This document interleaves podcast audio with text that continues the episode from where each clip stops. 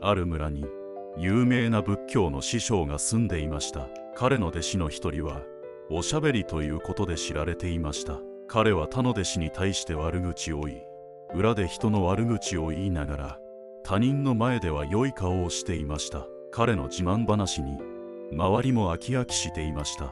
その弟子は言いました。私は裕福な家の子です。望めば快適で設備の整った生活を送ることができたでしょう。しかし私はそれを全て捨ててここに来ました。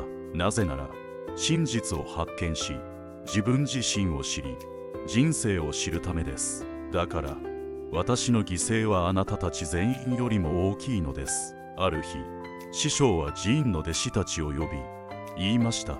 新しい月が始まります。皆さんは何かあなた自身を改善する決意をしてください。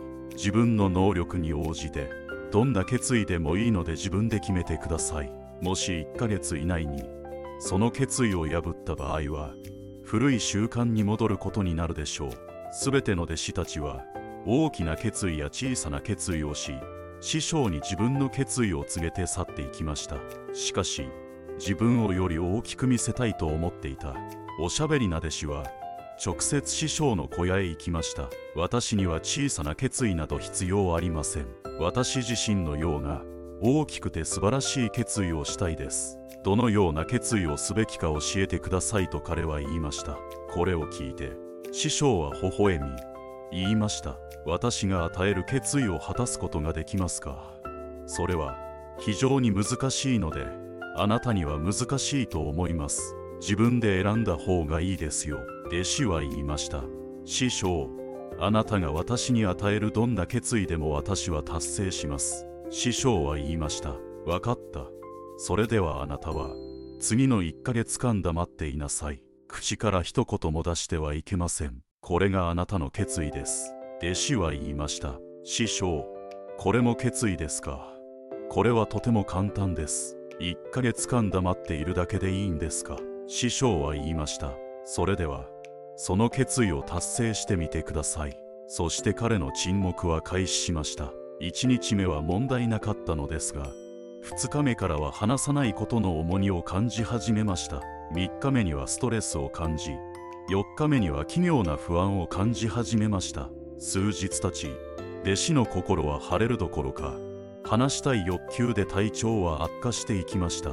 彼はただ話したいと思っていました。言葉を発することができない弟子は師匠のもとへ行き紙に書いて伝えました。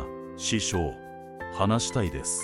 心の中で自分を失っているような気がします。どうすればいいですか？決意を破ってもいいですか？これを読んだ師匠は微笑んで言いました。決意は破るためにあるものですが決意を果たす者は内なる力を増やします。決意をすることも破ることもあなたの手にあります。多くの弟子が決意を破り昔の習慣に戻りました。もし難しいのであれば決意を破り昔の習慣に戻っても構いません。しかし覚えておいてください。もしあなたが強固の小さな決意を守れないのであればあなたはこれからの人生をどうやって乗り越えることができるでしょうか。残りの決断は完全にあなたの手にあります。師匠の言葉は弟子の心を傷つけました。彼は家に帰り自分の小屋に閉じこもりました。15日が経過し寺院の他の弟子たちの決意は次々と破られていましたが彼の決意はまだ続いていました。決意をしてから今まで彼は一言も発していませんでした。寺院全体がいつも話していた人が突然沈黙したことに驚きました。15日後彼は再び師匠のもとへ行き書いて伝えました。師匠私は外側からは沈黙していますが内側には多くの声があります。たくさんの愚痴や不満があります。私は心の中でずっと話し続けあらゆる種類の質問をしています。外側からは沈黙しているほど内側からは騒がしくなっています。私の決意は正しいのでしょうか？師匠は言いました。あなたの決意は正しいです。あなたの古い習慣がそれをさせるのです。あなたは話す習慣があるので外側は沈黙していても内側では話し続けることになります。この習慣を断つことができるかはあなた次第です。弟子は師匠に感謝しそこから去りました。そして彼は朝小屋を出て森へ向かいました。多くの日が経ち決意の時間も終わりましたが弟子は戻りませんでした。寺院のみんなは彼が野生動物に食べられたのではないかと心配していました。彼を見つけるために多くの努力がなされましたが彼を見つけることはできませんでした。すべての弟子たちは野生動物に殺されたのではと心配しましたが師匠はそうは考えていませんでした。他の弟子が師匠に尋ねました。話しすぎることはそんなに悪いことでしょうか。師匠は答えました。私たちのトラブルの大部分は多く話す傾向から来ています。多くの家族の論争や争いは意味のないおしゃべりと心ない言葉によって引き起こされます。私たちは皆聞いてもらいたいと思っていますが他人を聞くことに失敗しています。代わりに私たちは自分の意見を表現し他人に自分が正しいと納得させようと焦点を当てています。これはさらなる誤解と恨みにつながります。おしゃべりな弟子が寺院を去ってから3ヶ月が経ち彼の消息はありませんでした。ある日みんなの驚きと喜びに包まれて彼は寺院に戻りました。彼は去った時とは同じ人ではありませんでした。彼は信じられないほどの変貌を遂げ彼の顔からは平和と穏やかさがにじみ出ていました。寺院に到着するとすぐに全ての弟子たちが彼を取り囲みました。彼も弟子たちとついに口を開き話し始めました。彼と話した全ての人々は彼が以前のようにせっかちでおしゃべりではなくなったと感じました。彼の口から出る言葉はとても滑らかで甘美でした。しばらく弟子たちと話した後彼は直接師匠のもとへ向かいました。彼は師匠の足に触れて言いました。私はまだ沈黙していますか？私の決意はまだ続いていますか？師匠はしばらくの間弟子の目をじっくりと見つめてから言いました。はい。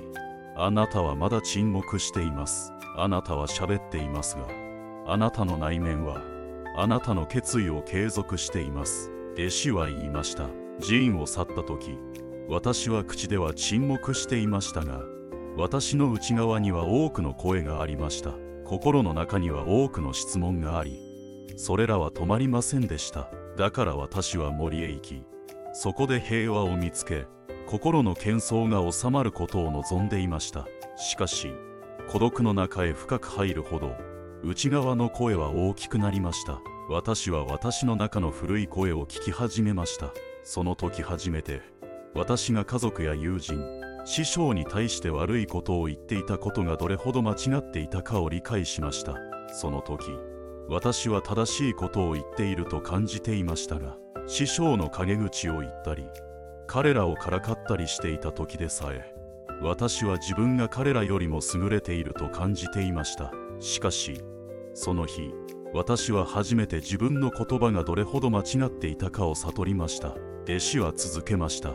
長い間これらの声や不平は私の中で続いていましたが徐々にある日これらの声は私の中から消えました。今では私は内側から沈黙しています。その濃密な森の中には外から話す人はいませんでしたし内側にも音は残っていませんでした。そして私は初めて沈黙の真の意味を理解しました。その日私の周りには平和がありました。以前に聞こえていた声がまだありましたが私はそれらを聞くことができませんでした。しかし今私はそれらの声をはっきりと聞くことができます。風が吹く音鳥が鳴く音水が流れる音これらの声を私は初めて完全な意識を持って聞きました。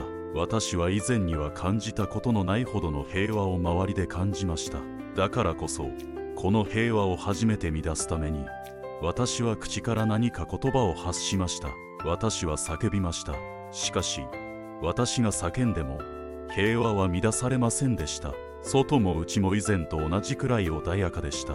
師匠は答えました。私たちの内なる不安は外側で過剰に話すことによって引き起こされます。しかし内側に向かうと私たちは何を言っても落ち着いたままでいられます。私たちは沈黙を恐れるため必要以上に話し他人のことを理解することに失敗します。師匠は続けました。世の中のすべての戦いの背後にある理由は私たちの過剰な話し方です。だから私たちはエネルギーを節約するために必要な時だけ話すべきです。内なる世界に向かいたいのであれば私たちは口を閉ざさなければなりません。だからこそ悟りを開いたすべてのブッダたちは孤独に向かって走りました。話しすぎ聞きすぎを避けるために彼らは孤独の中で落ち着きを保ち心の内側を旅したのです。現代の私たちにも私たちが口にする言葉を注意深く用心することで私たちは落ち着いた状態を保つことができます。沈黙には大きな力があります。しかし一つだけ沈黙することの注意があります。感情を抑えつけてはいけません。感情は抑えつけるとストレスとしてあなたの中に負の感情が蓄積していきます。そうするとその負の感情はあなたを蝕むでしょう。そうではなくあなたの感情を理解し受け入れそしてゆっくりと受け流すことが大切です。内面のあなたに優しくしてあげましょう。そうすれば沈黙があなたの力になるはずです。人生の地図をご覧いただきありがとうございました。あなたが幸せでありますように。